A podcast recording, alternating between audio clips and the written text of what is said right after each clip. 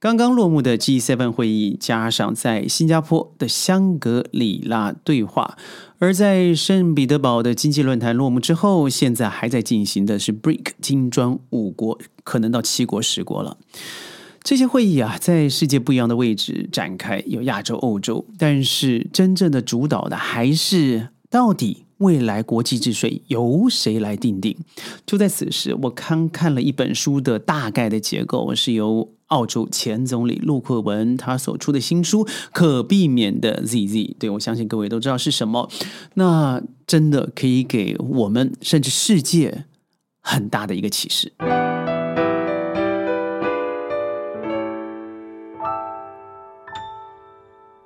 欢迎各位加入今天的宣讲会。以前的金砖五国，我们往往谈的就是呢，哎呀，有志者啊，共和，我们一起努力创造一个有金砖的未来。Brick 金嘛，那个砖嘛，哦。但是现在在会后。嗯，当然，阿珍、阿根廷也申请要加入了。我相信未来会有更多。如果阿根廷可以的话，印度也可以啊。它不像是一个以北约为中心、非以军事目的为目的，或者阿克斯，而一定要去对呃大苹果美国有做。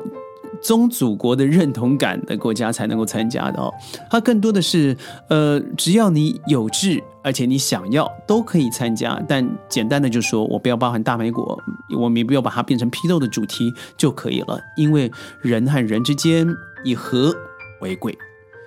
就在这个时候，如果你看到这本书啊，《The Avoidable War》，也就是由前总理、澳洲前总理 Kevin Rudd，我们翻译叫做陆克文。他所写的这本书可以避免的 ZZ，这本书让我觉得太特别了，尤其发生在现在这个当下，对世界很多的呃现在正在发生，或者说可能发生，甚至即将发生的问题，都做了一些简单的剖析。在这书中里头强调了哦，如果说。你把现在的这个俄乌战争投射到神州大地上面啊，很有可能造成最后的结果是两败俱伤，而导致最后大苹果会有灾难性的结果。陆可文是一个中国通，他能够说一口流利的中文。他在澳洲国立大学哦，在堪培拉他所修习的也是中国历史，还有中文。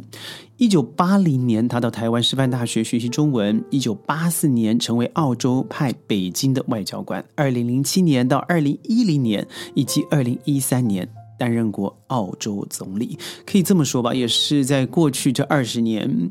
宣开始涉及国际经济或是呃地缘政治的议题的时候，我最喜欢的政治人物之一，因为他不但中文说得好，他英文当然更没有问题。我也喜欢他以一种老外的方式来说幽默的政治问题。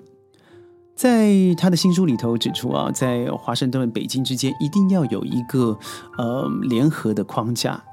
要能够完成三项互惠关联的任务，第一项就是围绕如何处理彼此的红线，在原则和程式上达达到了一致。如果不要轻易的越过红线，这样子就可以保证彼此之间稍微的安全，但是稍有不慎，就可能导致军事上的升级了。在五月三十号的时候，各位都可以看到，在亚洲周刊呢有一篇文章，我觉得写的奇好，寻求免于台海战争恐惧的自由。这我也大量的推荐，尤其是我们华人读者，或是您本来就是阅读华文的人。您看《亚洲周周刊》这本杂志非常的薄，非常小，但它可以说是字字珠玑。它的笔锋，或是邱立本先生的内容，或是他的封面笔记，那几乎是我每每必读的。虽然文字看起来有点吃力啊，很小，有时候用的字又比较深刻，但它的确可以包含了世界的面相，而且以公正的视视角来看待。所以他这个文章里头写到，有可能如果他在不经意的状况之下，我说大苹果啊，发生了这个 ZZ，最后的结果不但是大苹果战败，而且会成为大苹果的首次滑铁卢，从此大苹果走向衰落。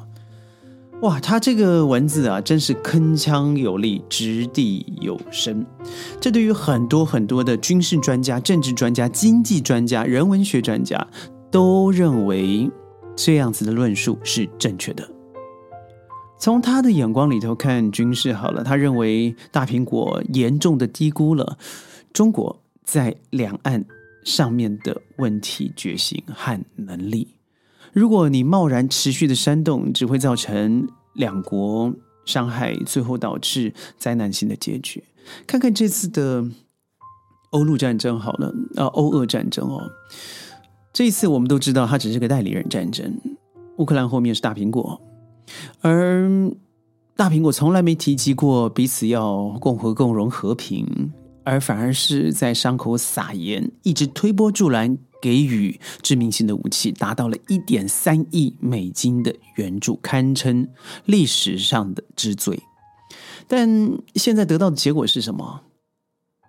不论你泽伦斯基啊怎么想怎么说，各位都知道，现在俄罗斯可是顺风顺水了。对泽伦斯基，你说这个是世界要负责，今日的俄罗斯就是明日的世界等等煽动性的言语。当你想你当初是以一个跳梁小丑的演员方式站到舞台上面，你不知道北约的东扩就一定会得到俄罗斯的反击吗？这只是时间上的问题。更何况你以小丑般的资质之资，你把它放到了宪法里头，它结果就是如此啊。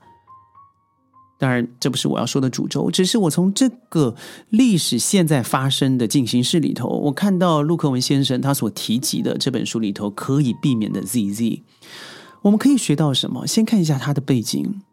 呃，现在新的这个澳洲总理啊，Albanese，他曾经担担任过陆克文，我刚才说的 Kevin Root 他的副手，他也追随他学过中文，只是他的功力差了一些，没办法像陆克文先生这样子用中文辩论演说。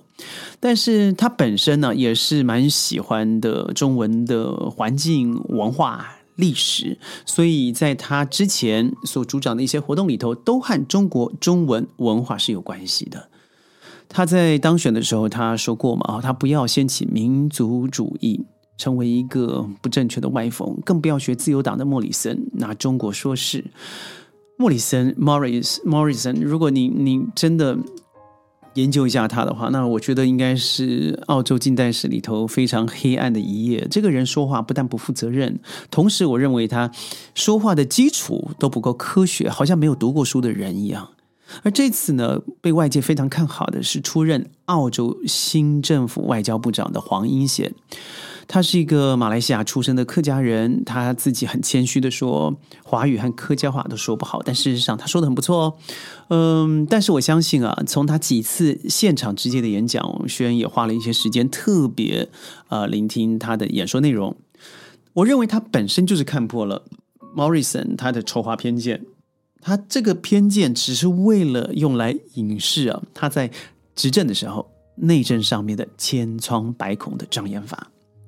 所以他在发表的演说里头也说，嗯，他要强调找到一个最能够适合国家澳洲国家利益、超越反华与侵华的标志，而他认为知华才是最最重要的一切。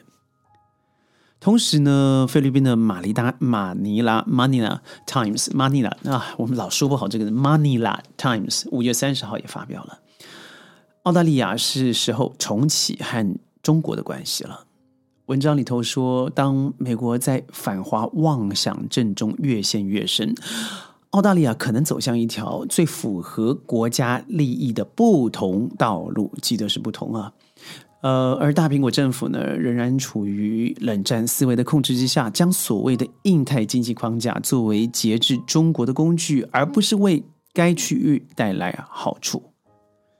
各位想想，现在在我们中国附近的邻国，在二十年以来，不但是经济啊，还有国家实力啊，再加上区域联盟上面的和平与宁静，那真的是堪称世界之最，直接往上大跃升。说一个数据好了，再背一次。我老老喜欢提，整个欧盟在二十年前不如印地印印度的总 GDP 的一半，但现在已经达到澳呃印度的二十倍。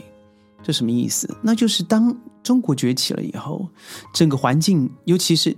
这些邻近的国家们，尤其以亚洲为主，都是节节往上攀升的。再看看在大苹果附近的国家，说瓦尼马拉、古拉圭、智利啊、Mexico，啊，更不要说一直长期被抵制的古巴，仍然仍然维持在六十年代的生活状况。哪一个国家好的？所以，我们以文化来使人服人信，使人屈，那才是一个最好的外交方式啊！在我刚才说的文中里，里面还说，美国政府常常对盟友颐指气使。把包括澳洲、纽西兰在内的盟友当作棋子而已，玩权力政治游戏，完全不顾他人的利益。当美国毫不犹豫的接受澳洲在中国失去的市场的时候，这一点就相当的明显了。而澳洲本身要非常清楚啊，它本身的国家利益并不是与大苹果的利益是一致的，应该以独立的外交政策做最好的选择，以造福本国的人民。我们都知道，澳洲虽然它归属于大洋洲，而经济上面是完全应该这么说倾向于亚洲，但政治上面是完全走向美国的。但是。真的，阿尔班尼斯的上任，在在未来，我们觉得是可以期待的。更重要的是，我认为，在外长黄英贤上任，再加上这个阿本阿尔班尼斯接手了新的澳洲，在九年之后啊，终于拿回来，从自由党手上工党上任了。那我觉得。真的要记得过去的历史教训，加上现在啊，呃，欧洲，嗯，昨天不是通过了吗？这个芬兰和瑞典最后还是在美国的挟持之下加入了北欧。哎呀，真的是诡谲难测。轩都把这个去的里斯本还有去呃法兰克福的两张机票给先延迟了，不但是机场。爆满，因为没有人人人工嘛，哦，人手不足，所以你看这个，呃，英国的伦伦敦机场几乎是爆满的行李，没有人运送，而高温四十到四十五度啊，这个温度我觉得算了吧，我们在这里还舒服的很多，所以欧洲未来怎么样？我觉得肯定是走向分歧，看看中立国家的失去哦，本来的呃，芬兰、瑞典、瑞士。呃，奥地利现在就剩下一个奥地利。你说瑞士没有吗？瑞士在去年初期的时候啊，呃，应该说今年初期，不好意思，也就是战事在三月三月底开始发生的时候，它是动摇的。但发现资本资本大量的外移以后，赶快再偏回到中立国。而奥地利本身呢，它是处变不惊，从头到尾被这个帅哥呃总理领导到了现在。我觉得你要成为中立国，本身民民民族自治是非常重要的，而且民主自治又是非常重要的。你要对自己拥有强大的呃实力而骄傲，同时要对于世界的整个环境变化，你要忍得住气。所以我觉得奥地利真的很不错，很可惜的，芬兰和瑞典真的的确最后还是加入了北呃这个北约，造成整个芬兰和嗯。俄罗斯的边界一千三百八十多公里，就成为真的在北约。境内啊，就是说北约们可以讨论的。而原来，呃，欧盟二十七个国家本来是二十一个是北约国，哎，现在变二十三个了。所以欧洲我觉得够乱了。美国现在很多知道反美情绪高涨以外，美国本身内部也遇到灾难性的一个问题，譬如说它的这个其中选举啊，再过几个月就要到了。所以啊，拜托各位，如果您真的对政治有兴趣，我强烈的推荐您这本书，陆克文先生所写的《可以避免的 Z》。Z，而这本书籍现在在呃听书上面你还听不到，但是网络上面有很多片段的对于陆克文先生这位 Kevin Root 呃的访问，我真的强烈您如果对地缘政治有兴趣的话，一定要收藏，好好的看一下。但最重要的呢，还是要支持宣讲会。